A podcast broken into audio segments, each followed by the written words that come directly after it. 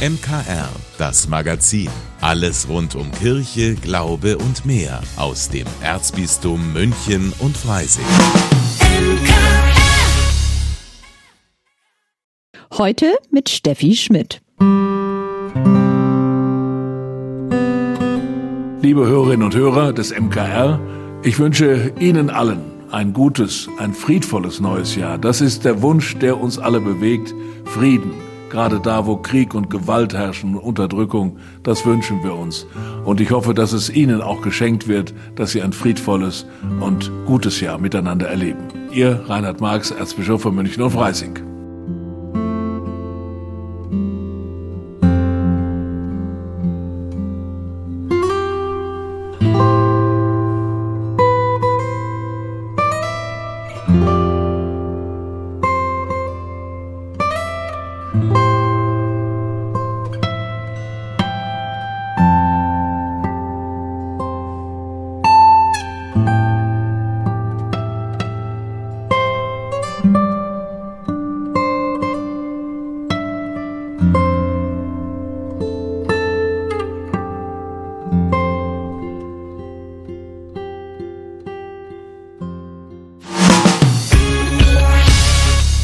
Viele Menschen starten mit Raketen und Feuerwerk ins neue Jahr.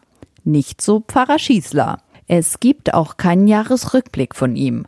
Vielmehr stellt er sich fürs neue Jahr eine ganz wichtige Frage, die uns alle betrifft. Schießlers Woche.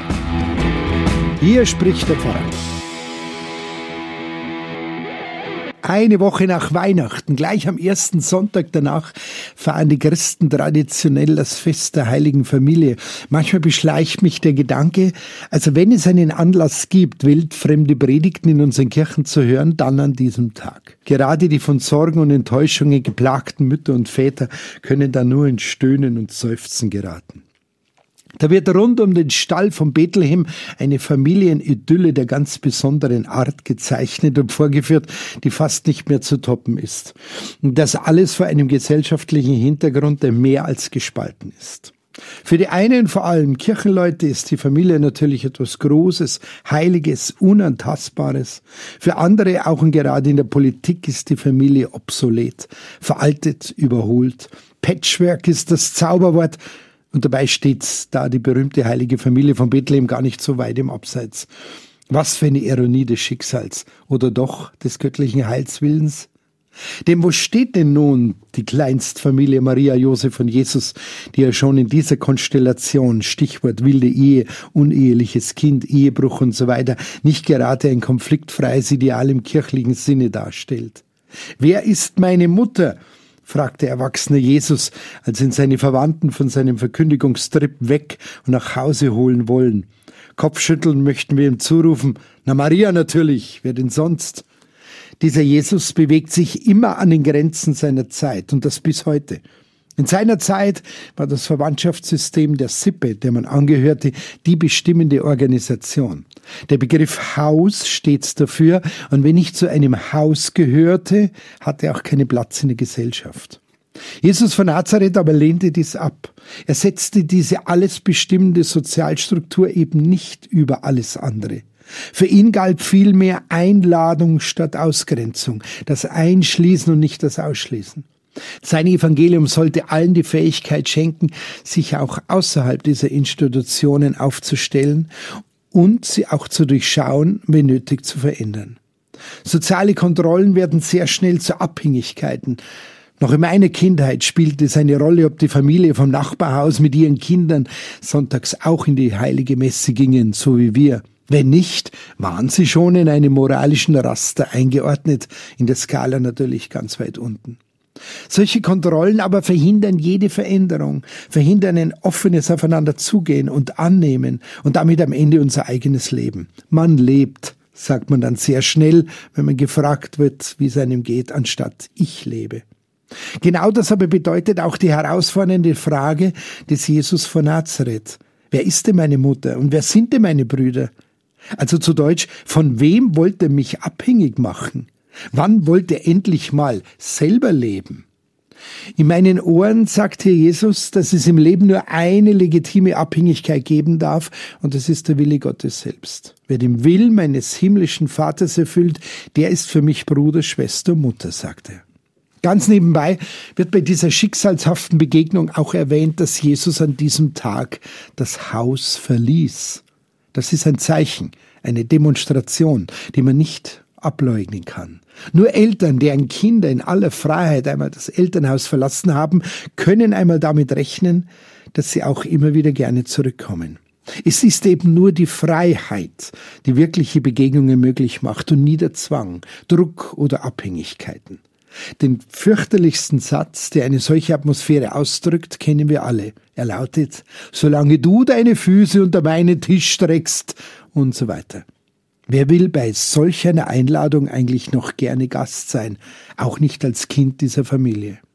Wenn das Reich Gottes eine Welt voller gelungener Beziehungen ist, so der Glutkern der Verkündigung eines Jesus von Nazareth, dann ist und bleibt die Freiheit eine der wichtigsten Voraussetzungen dafür. Es ist nicht nur die Wahrheit, die uns frei machen wird, wie die Heilige Schrift sagt. Es ist vor allem die Freiheit, die uns überhaupt erst einmal wahr, also glaubwürdig macht. Ein Jesus von Nazareth strebt nicht die Auflösung aller sozialen Bindungen an. Ihm geht es um einen neuen Gehalt.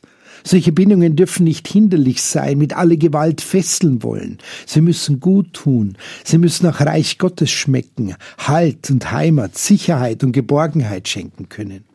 Nur deswegen predigt doch dieser Jesus eine Wertegemeinschaft, die von der Liebe bestimmt ist. Das ist einfach etwas, das bleibt. Moral, Liebe, Treue und Verlässlichkeit dürfen niemals zu abgestandenen Modeartikeln verkommen, deren Werte nur noch von aktuellen Schlagzeilen bestimmt werden. Jesu heilige Familie also besteht nicht einfach aus Josef, Maria und ihm selbst.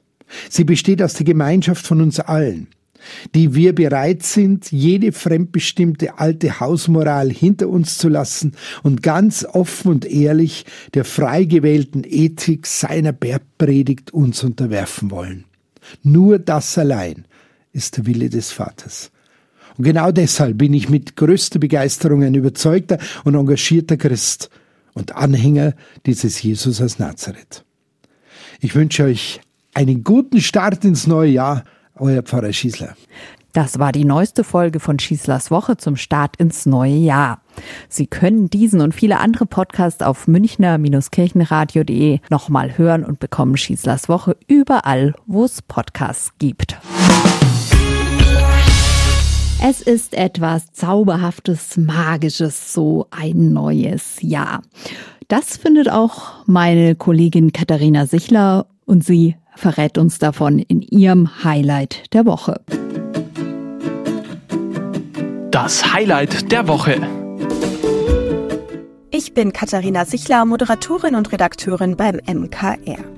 Ich mag den Zauber eines neuen Anfangs und dazu gehört für mich auch, vorher richtig Abschied zu nehmen. Den Jahreswechsel begehe ich daher immer sehr bewusst. Schon seit ein paar Jahren blättere ich durch meinen alten Kalender und mache mir auf einem großen DIN A3-Papier dann Notizen. Da notiere ich dann alles, was in dem Jahr passiert ist. Gutes wie auch Schlechtes. Erst wenn das geschehen ist und alles in einem großen Briefumschlag verschwindet, nehme ich den neuen Kalender in die Hand. Auch dieses Jahr war das so.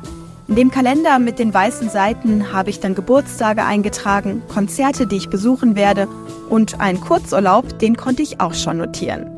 Gleichzeitig habe ich mir überlegt, was ich sonst noch in dem Jahr machen will, habe Pläne geschmiedet und Vorsätze gefasst. Für mich haben solche Rituale in Übergangszeiten etwas Magisches. Darin steckt so viel Hoffnung und auch Vorfreude auf das, was kommt.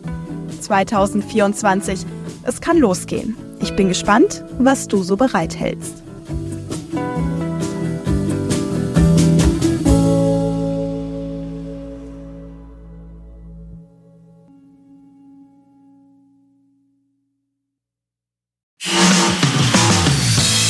Vielen Dank, dass Sie sich unseren Podcast MKR, das Magazin des Münchner Kirchenradios, angehört haben.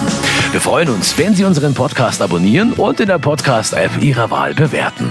Am liebsten natürlich mit fünf Sternen. Wir haben auch noch viele andere schöne Podcasts. Diese finden Sie unter münchnerkirchenradio.de und überall, wo es Podcasts gibt. MKR Wir machen Ihren Podcast. MKR. Mehr Tiefgang für den Süden.